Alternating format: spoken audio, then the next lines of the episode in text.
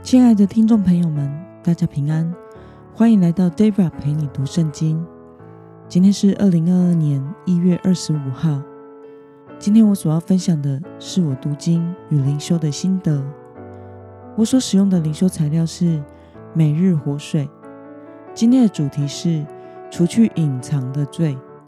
今天的经文在约书亚记第七章二十二到二十六节。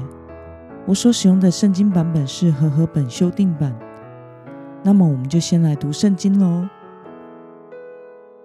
约书亚就派使者跑到雅干的帐篷里，看呐，那件外袍藏在他的帐篷里，银子在外袍底下。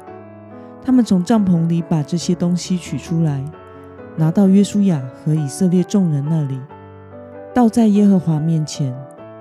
约书亚和以色列众人把谢拉的曾孙雅干和那银子、那件外袍、那条金子，以及雅干的儿女、牛、驴、羊、帐篷和他所有的，都带着上到雅各谷去。约书亚说：“你为什么给我们招惹灾祸呢？今日耶和华必使你遭受灾祸。”于是以色列众人用石头打死他，用火焚烧他们，把石头扔在其上。众人在雅干身上堆了一大堆的石头，直存到今日。于是耶和华转意，不发他的烈怒，因此那地方名叫雅各谷，直到今日。让我们来介绍今天的经文背景。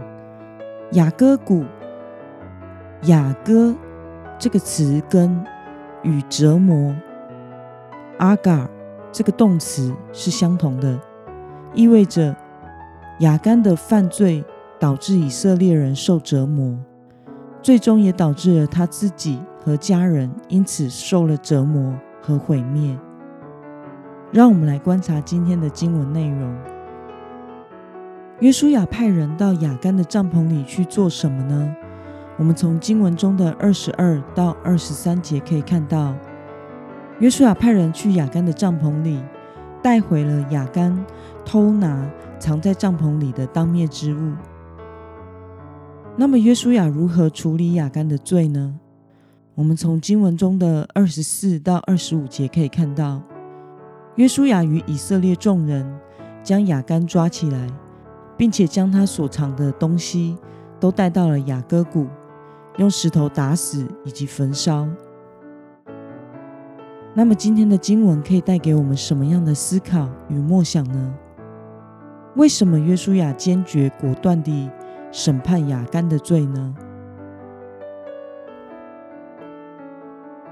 我想神是按着公义审判了拖累以色列人的雅干。借由除去因雅干犯罪而蔓延到群体的污秽，神的烈怒就止息了。雅干因着自己没有克制住个人的贪欲而犯罪，并且所产生的结果是影响以及波及以色列人，使以色列人在爱城之战中失败，并且在敌人面前逃跑。这不但影响到以色列人征服迦南。甚至危及到他们的生存。此时，迦南的各城很可能会因为以色列人的失败而在此时来进攻。因此，神使约书亚坚决果断的审判和处置雅干的罪。那么，看到神透过约书亚严厉的处理雅干，你有何感受呢？我想，我个人并不会过度的批判雅干犯罪这件事情。因为每个人都会有贪念，每个人或多或少都曾经因为自己的私欲而犯罪。但是亚干是在上帝明明吩咐以色列人不可取当灭之物的情况下，因着无法克制自己的贪念而犯了罪，导致整体以色列人经历了受挫折、失败，并且受折磨，最终也导致了他自己和家人。因此受到了折磨和毁灭。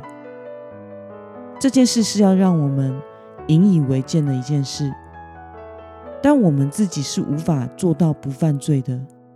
唯有透过我们时常来到主的面前，与主亲近和醒思，让神帮助我们分辨自己做每一件事情的动机，那么才能避免自己做出影响群体的事。